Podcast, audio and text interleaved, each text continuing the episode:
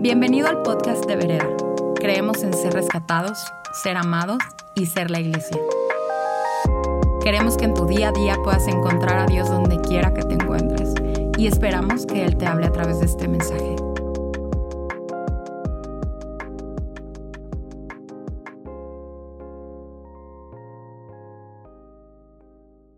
Vereda, bienvenidos. Feliz domingo de resurrección. Hoy estamos de fiesta. Hoy es un gran día. Este día le da perspectiva y sentido a toda nuestra vida. Este día le da perspectiva y sentido a nuestra fe. Este día le da perspectiva y sentido a nuestra eternidad, porque este día le da perspectiva y sentido a su palabra. El día de hoy, por lo que pasó un día como hoy, hace mucho tiempo, este no es un libro, este es un legado, esta es una herencia, esto está vivo y podemos creer. Te recuerdo lo que dice Hebreos 6:19, Dios no puede mentir y no puede contradecir su palabra. Y eso es el ancla que tenemos que nos mantiene firmes y nos da esperanza. Porque un día como hoy sucedió, que Jesús resucitó, es que nosotros podemos tener esta esperanza y esta ancla a nuestra vida. Por hoy todo es posible. Sin hoy nada podría ser. Hoy marca un antes y un después de todo lo que Jesús venía hablando, todo lo que Jesús venía enseñando, todo lo que Jesús nos venía exponiendo, estaba estableciendo. Hoy es un antes y un después. Sea con una conversación con la mujer samaritana, ¿te acuerdas cómo están hablando acerca de el lugar aprobado o el lugar avalado para poder adorar? Es aquí, es allá en Jerusalén y Jesús le responde, es completamente diferente. Viene un tiempo y ha llegado un tiempo en el que no se trata de un lugar geográfico, se trata de un corazón sincero, transparente y dispuesto, que en espíritu conecta con Dios, que es espíritu. ¿Qué tal a la mujer que fue sorprendida en el acto del adulterio? Y todos los, principales eh, líderes religiosos dicen, el castigo para esta mujer es muerte y muerte apedreada, porque así lo dice y porque así y Jesús dice, hay un nuevo normal. Sí, tienen razón. Solamente les pregunto algo. El que esté libre de, pecado, que arroje la primera piedra. Jesús está cambiando la dirección de ese dedo hacia nuestro corazón. Examina primero tu corazón y después ni te preocupes de todo lo demás. Hay mucho que cambiar adentro de nosotros. ¿Qué tal cuando dice, dejen que los niños se acerquen a mí? No es un corazón aprobado por madurez o por, o por conocimiento lo que, lo que te deja acercarnos a, a nuestro Señor es un corazón transparente y genuino como el de un niño. Jesús viene marcando un nuevo normal y hoy culmina, hoy hay un antes y un después. Hoy estamos festejando el día de la resurrección. Por hoy todo tiene sentido. Gloria a Dios que esto no se quedó en un discurso político, no se quedó en palabras de automotivación, no se quedó en nada más en mentiras que alguien vino a decir. Hoy podemos saber que es un mensaje verídico de Dios a la humanidad. Hay un juego distinto, hay una nueva forma de jugar y hoy todo esto cobra sentido. ¿Quién dice amén, verdad? Estamos listos para celebrar el resto de nuestra vida. Y me encanta, ¿sabes por qué? Porque cualquier similitud con, lo que estamos pasando ahorita no es mera coincidencia. Yo creo que Dios ama a México de una forma muy especial porque esta cuestión del COVID-19, esta cuestión de la pandemia global que estamos viviendo, que empezó a principio de año en Asia y después a mediados de enero saltó a Europa y después a principios o mediados de febrero, tú te sabes a lo mejor las fechas mejor que yo, llega a América, pero a mí se me hace un regalo del cielo poder estar nosotros festejando, celebrando Pascua en medio de este, e, e, esta eh, vivir diferente de una forma forzada. Tenemos que estar viviendo diferente el día de hoy. Y sabes que no hay libro de texto para esto. Eh, eh, el, hoy marca una diferencia para el resto de nuestros días. Y como te digo, no, hay, no, no podemos ir a una enciclopedia y ver qué, qué hicieron cuando pasó esto. No ha sucedido, no, no, ha, no ha acabado. No sabemos qué sigue. Y esto nos tiene muchos este, eh, eh, con, un, con un sentimiento de, de angustia y me encanta que en este mismo momento estamos celebrando Pascua, estamos celebrando Domingo de Resurrección porque la Pascua se trata de redención, se trata de libertad, se trata de salvación y nunca antes habíamos necesitado tan palpablemente redención, libertad y salvación. Todos estamos aprendiendo cosas nuevas en este momento. Todos estamos aprendiendo hábitos nuevos. Tuvimos una reunión de staff esta semana y les decíamos, a ver, platíquenos un poquito acerca de los nuevos hábitos que estás aplicando. ¿Cómo estás eh, llevando a cabo esta, situación de cuarentena? Y todos estamos aprendiendo cosas que nos ayudan, cosas eh, eh, que nos ayudan a trabajar, que nos ayudan a conectar entre nosotros, que nos ayudan hasta a jugar. Ahora hay apps para poder jugar este, juntos, pero separados, ¿no? Y, constantemente escucho a muchas personas, y si te soy sincero, constantemente escucho a mi mente diciendo, ya quiero que esto termine para regresar a la vida normal. Ya quiero que esto eh, termine para que yo pueda regresar a lo que conozco. Yo quiero preguntarme en este día, en el día de resurrección, ¿qué es normal? ¿Qué es normal?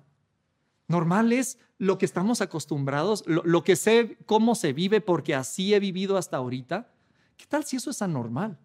¿Qué tal si muchas de esas cosas son anormales y Dios quiere usar todo este tiempo para redimir y para traer este, eh, libertad a muchas de las cosas que nosotros pensamos que es normal, así como la mujer samaritana pensaba que era normal ir al templo a, adorar?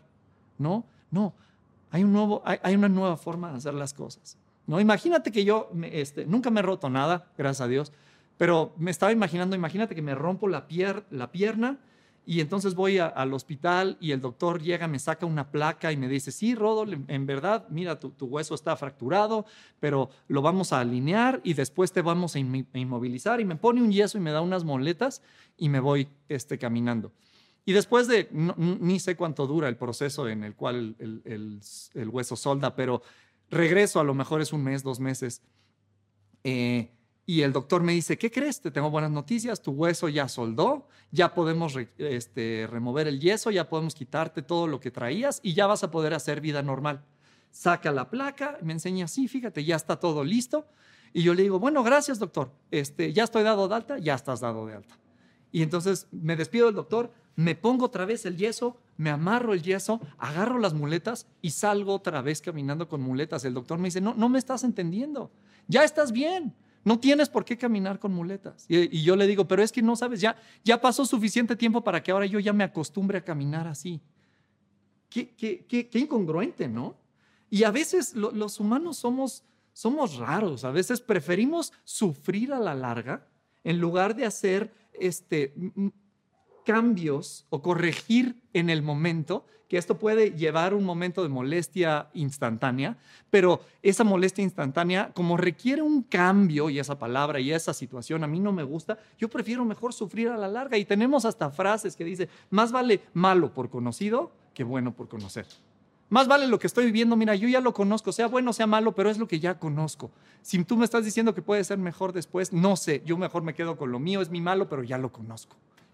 El día de hoy vamos a estar eh, eh, estudiando una porción de la escritura en Juan 20, verso 19, y te lo voy a leer. Ese domingo, estamos hablando de un domingo como hoy, el domingo de resurrección, ese mismo domingo, al atardecer, los discípulos estaban reunidos con las puertas bien cerradas porque tenían miedo, miedo de los líderes judíos. De pronto, Jesús estaba de pie en medio de ellos. La paz sea con ustedes, dijo, y mientras hablaba, mostró las heridas de sus manos y de su costado. Ellos se llenaron de alegría cuando vieron al Señor. Y una vez más les dijo el Señor, la paz sea con ustedes. Fíjate lo que le está diciendo, shalom, sea con ustedes. Así como mi Padre me envía a mí, yo los envío a ustedes. Y entonces sopla sobre ellos y les dice, reciban el Espíritu Santo. Vamos a orar. Dios, quiero darte gracias por tu palabra. Quiero darte gracias porque hoy podemos celebrar y festejar que tú no estás en una cruz clavado, no estás sepultado en una tumba, tú vives el día de hoy y eso nos llena de esperanza, nos llena de propósito y nos llena de vida, Señor. Gracias porque podemos tener salvación. Señor, yo te pido que tú traigas convicción donde necesitamos, Señor. Yo te pido, Señor, que tú traigas, Señor, tu luz y nos alumbres al Padre, a Jesús, a través de la palabra. En el nombre de Cristo Jesús. Amén. Em, ¿Alguien se ha subido un crucero? ¿Alguien se ha subido un barco? Este, yo cuando me casé, mi luna de miel, Andrea y yo nos fuimos eh, en un crucero. Y eso es todo. Solo quería presumirte eso. No, no es cierto. ¿Qué sería una predicación de Rodolfo sin un buen chiste como el que acabo de hacer, no? Eh, no, me subí, me subí a un barco, me subí a un crucero y cuando tú vienes de tierra firme y te subes al barco, empiezas a sentir por un momento el vaivén de las olas. Cuando tú estás en tierra firme, estás acostumbrado a caminar sobre tierra firme y de repente te cambian la superficie sobre la cual estás parado y empiezas a sentir el vaivén de las olas. Pero en unas horas, aproximadamente en un día, tu cuerpo se acomoda, tiene una capacidad de adaptarse y de repente dejas de sentir eso. Ya no sientes más lo que estabas sintiendo, este vaivén de las olas. Ya ese es tu nuevo normal, que el barco se mueve, pero tú ya dejas de percibir este movimiento y no lo vuelves a sentir hasta bajarte y una vez más estar en tierra firme. Y cuando te bajas y estás en tierra firme, empiezas a sentir otra vez que se mueve todo. Y dices, pero ¿por qué si ya, ya estoy en, una superficie que no se está moviendo? ¿No? Y tenemos esta capacidad de acostumbrarnos, nos acostumbramos a las cadencias y a los ritmos prolongados. ¿no?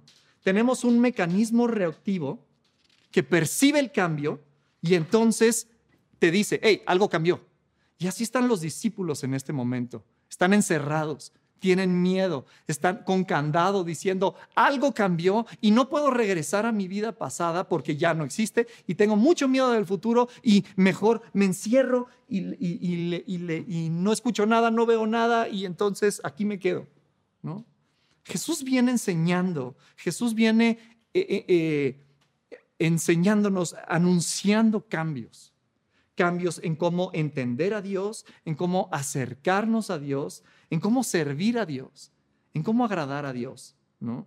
Pero a veces nosotros somos así de, bueno, a lo mejor si no lo escucho, entonces eso no aplica para mí, ¿no? Dice eh, la Constitución, y aquí hay muchos abogados en esta comunidad, pero la, eh, eh, el no conocer una ley no te exime de cumplirla, ¿verdad, abogados? Y Jesús nos está enseñando una nueva forma de vivir esta nueva forma de vivir es cumplir, ya no es suficiente. Requerimos involucrar el corazón. Eso es lo que nos está diciendo el Señor. Finalmente no hemos podido cumplir, pero ya eso ni siquiera es suficiente. Es necesario involucrar nuestro corazón. Y en esta última semana, Jesús nos está enseñando muchas cosas. El, domingo de Palmas, él entra, se, recuerdan, lo mencionamos hace ocho días, él entra sentado en un burrito y la gente va por Palmas y lo recibe y les dice, eh, están gritando, sana en las alturas, bendito el que viene en el nombre del Señor. Y tiran sus palmas al piso y dice, Señor, por favor, sálvanos. ¿No? Y el lunes él entra al templo y ve muchas cosas que dice, a ver, aquí hay algo que está raro. Eh, eh, el, lunes, si tú abres tu, Biblia y buscas lo que Jesús hizo ese lunes, se, llama la purificación del templo. Y llega él y ve la identidad de un lugar que fue hecho para oración. Dice, mi casa, casa de oración será llamada, casa de adoración será llamada. Y ve que esa identidad ha sido cambiada y dice, hay algo que está muy mal aquí. Y empieza a, voltear las mesas. Y a veces tenemos una percepción un poco negativa de Jesús, porque, ay Jesús, ¿por qué reaccionó de esa forma y dejó que el enojo? Pero Él lo que está haciendo es un acto profético de decirnos, el templo va a cambiar. El templo como lo conocen ya no es así. Lo que estaba sucediendo ahí es que los, los este, em, fariseos estaban abusando de la gente, estaban vendiendo cosas a tipos de cambio sumamente altos y están jugando con, el corazón de la gente que viene genuinamente a adorar, a ofrecer sacrificio al Señor. Y me fascina esta temporada en la cual estamos siendo forzados a vivir de una forma diferente. Porque yo me pregunto, a lo mejor en todo esto Jesús quiere venir ahora al templo. ¿Qué es el templo? Ahora somos tú y yo. El templo no está físicamente en un lugar. El templo, lo, nosotros somos portadores de la presencia de Dios. Y yo quiero en esta temporada que Jesús entre y que diga, ¿sabes qué? Quiero restaurar lo que hay aquí. Quiero restaurar el propósito para el cual fue creado este espacio. Dejemos que Jesús voltee algunas mesas en nuestro corazón que traiga cambios correctos. Pero no pienses que esos cambios son nada más para este momento y entonces cuando acabe yo voy a regresar a mi vida normal. No, esto es un nuevo normal. ¿Qué es normal? Lo que le agrada a Dios. no la forma de que venimos viviendo. Lo normal es lo que le agrada a Dios. Eso quiero que sea mi normal y que Jesús venga y haga los cambios necesarios en mi corazón. ¿no? Que este sea mi nuevo normal. ¿Qué tal? Después Él se va a una casa en Betania y llega una mujer y quiebra un perfume carísimo y empieza a, lavar sus pies con su cabello. Y toda la gente empieza a decir, ¿cómo es posible que estos recursos sean eh, usados de esta forma tan mal usadas, para, para que valga la redundancia? ¿Cómo es posible que esté usando esto tan mal? Y Jesús dice, hey, valoren el tiempo que tienen conmigo. Valoren el momento que ahorita pueden conectar. Esta mujer está haciendo lo correcto. ¿no? Y está estableciendo un nuevo, un nuevo normal, pero me gustaría enfocarme en algo que pasa el jueves. El jueves, que como les digo, están celebrando la Pascua, y, y, los discípulos de Jesús llegan con él y le dicen, Maestro, ¿qué vamos a hacer para la Pascua? ¿No te encanta cuando a lo mejor eres jefe y tu gente te llega y te dice, ¿qué vamos a hacer? ¿Qué vamos a hacer? ¿No, no, no han pensado en nada? No, Jesús no les responde eso. No, ¿Cómo es posible que no pensaron en nada? ¿No me podrían a mí dejar, por favor, concentrarme en las cosas mayores y ustedes resolver los pequeños detalles? No, Jesús les dice, no se preocupen, no tienen un plan, yo sí tengo un plan. Esto va a pasar. Van a ir a la ciudad, van a encontrar un hombre con un cántaro, le van a decir que, eh, en dónde podemos celebrar la Santa Cena porque el maestro quiere celebrar Pascua en su casa les da un plan. Y a mí me gustaría usar esto para darte esperanza en lo siguiente. Cuando los discípulos vienen y le dicen al Señor, ¿dónde? No tenemos plan, ayúdanos. Ya llegó el día y no tenemos plan. A veces tú y yo estamos en medio de esta pandemia, en esta eh, eh, amenaza de crisis económica, diciendo, no tengo un plan. No estaba preparado para esto. ¿Qué va a pasar conmigo? Ya me llegó el día y yo no ahorré, no tengo este, fondos de inversión, no tengo absolutamente nada. Quiero decirte, Jesús tiene un plan cuando tú y yo no tenemos un plan. Me encantaría que tú puedas tener la esperanza no en lo que tú has hecho, sino en lo que Jesús puede hacer. La sociedad puede hablar de muchas cosas horribles, la sociedad puede hablar de cosas que se nos vienen, pero Jesús tiene un plan. No se trata de lo que tú previste, se trata de lo que Él tiene para ti. Y ese día llegan finalmente a ese lugar. Dice en el verso 26 que Él toma el pan y lo parte y da gracias. En el momento más difícil a lo mejor de Jesús, estamos a horas de que Él enfrente la cruz y toma un momento para dar gracias. En estos momentos que podemos estar viviendo temporadas inciertas, ¿hay gratitud en tu corazón? Que haya, que Jesús nos encuentre con gratitud en nuestro corazón porque hay tanto por qué celebrar. Finalmente ellos están celebrando una fiesta, como te decía, es, es la fiesta de los panes sin levadura, la fiesta de la Pascua. Y en esta fiesta lo que están haciendo, están recordando que muchos años atrás, vamos a, regresar muchísimos años atrás al Éxodo, en donde el pueblo de Israel estaba viviendo como esclavo, en una tierra que no era su tierra, la tierra de Egipto. Y están allá en condiciones infrahumanas. Por 400 años ellos sufrieron, niños a lo mejor que fueron sacrificados a dioses paganos mujeres que fueron abusadas y que fueron tratadas como si no fueran ni siquiera personas, hombres que fueron azotados y que estaban viviendo eh, eh, circunstancias horribles por 400 años. Y Dios dice, suficiente. Y manda a Moisés. Dice Moisés, tú vas a ir y vas a traer libertad a mi pueblo. Vas a hablar con Faraón en mi nombre y le vas a decir, deja a mi pueblo salir. Y empieza una serie de conflictos entre Moisés y Faraón, eh, en el cual, eh, por favor, déjanos ir, no te dejo ir, déjanos ir, no te dejo ir. Y entonces el Señor empieza a mandar para, suavizar el corazón de Faraón las plagas, las famosas diez plagas de Egipto. Cosas horrorosas, en donde el, el río Nilo, que era una fuente de vida para todo el país, se llena de sangre. ¿Te imaginas la peste que pudo haber generado eso? Eh, después ranas, langostas, piojos, moscas, úlceras en la piel, cosas horribles.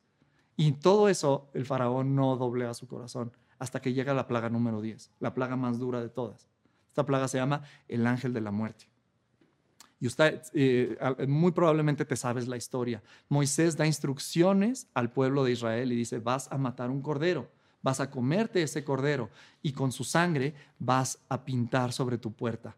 Y esa sangre va a hacer que cuando llegue ese ángel de la muerte, te salte a ti y la maldición no te toque a ti. Pero donde no esté la sangre, cada primogénito va a morir. Y claramente llega la mañana y en Egipto hay un clamor, un dolor. Yo me imagino que por todos lados, imagínate, en las diferentes casas empezaban a escuchar los gritos de los papás en un dolor profundo porque su hijo ya no estaba vivo. ¡Ah! Y eh, em, Faraón dice suficiente. ya estuvo bueno, váyanse. Pero le dice a, a Moisés, sí vete, pero por favor bendíceme. Me queda claro que tu Dios es Dios. Por favor bendíceme y yo te voy a dar toda mi riqueza y salgan de aquí. Y van los hijos de Israel saliendo, viendo a sus opresores, ver cómo los bendicen. Y ellos seguramente estaban pensando en su cabeza, wow, por esa sangre que yo puse en mi puerta, en lugar de que haya muerte en mi casa, hoy estoy percibiendo bendición y libertad. La historia define a este momento como una de las mayores transferencias de riqueza en toda la humanidad.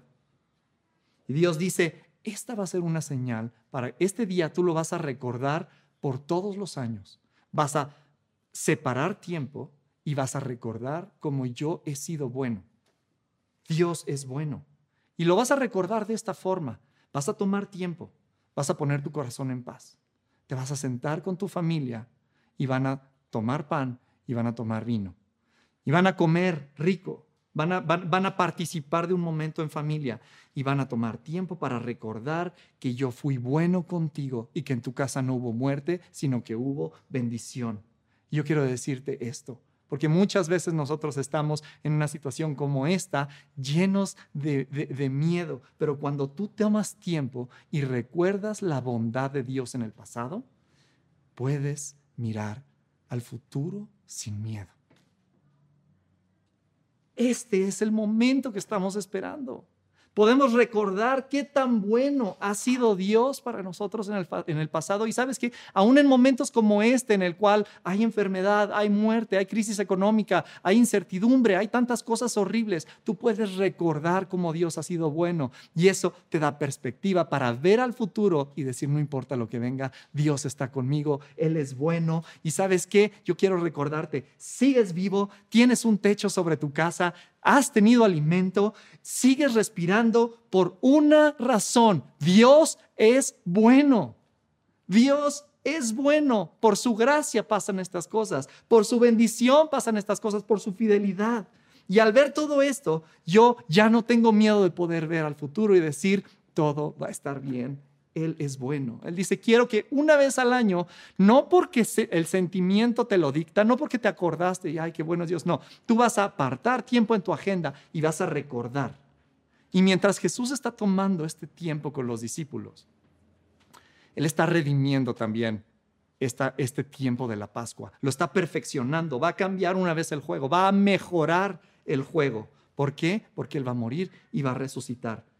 Y él está, él está pensando, sé que hemos hecho esto muchas veces, muchos años antes.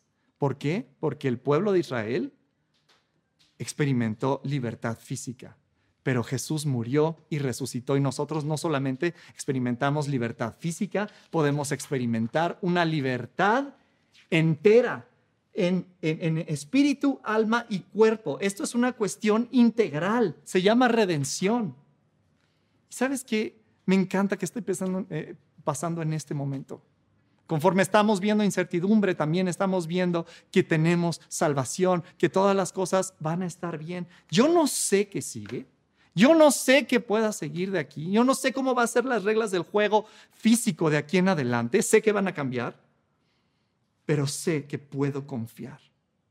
Me encanta. Es, creo que es buen momento para regresar a esta historia donde están los discípulos ahí encerrados diciendo, qué miedo, qué miedo, ya no puedo regresar a mi vida pasada porque ya no existe y tengo un pavor de enfrentar el futuro. Y yo creo que Jesús llegó y les dijo, acuérdense de lo que acabamos de vivir el jueves. Mi paz es con ustedes. Recuerden quién soy y vean al futuro sin miedo. Yo creo que les está diciendo, yo morí y resucité para que ustedes tengan una vida plena. No morí, resucité para que estén aquí encerrados, llenos de temor.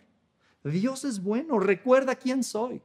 Y yo quiero decirte, no es un momento para estar lleno de temor e invadido de temor. Claramente, bueno, sí estamos encerrados, pero esto no va a durar para siempre. Pero este es el momento que, eh, este, para que tú y yo nos levantemos y resplandezcamos, como dice Isaías 60. La gloria del Señor ha venido sobre nosotros. Hay un gran momento para brillar la gloria del Señor.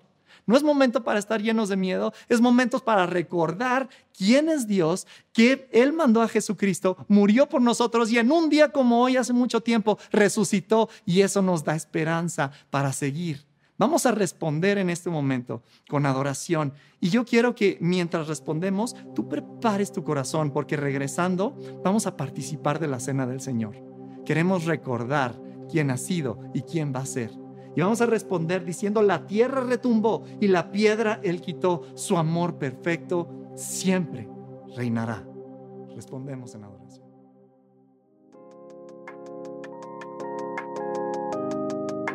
Esperamos que este mensaje haya aportado mucho a tu vida. Puedes buscarnos en redes sociales como vereda.mx. Gracias por escuchar y te esperamos en nuestros servicios del domingo.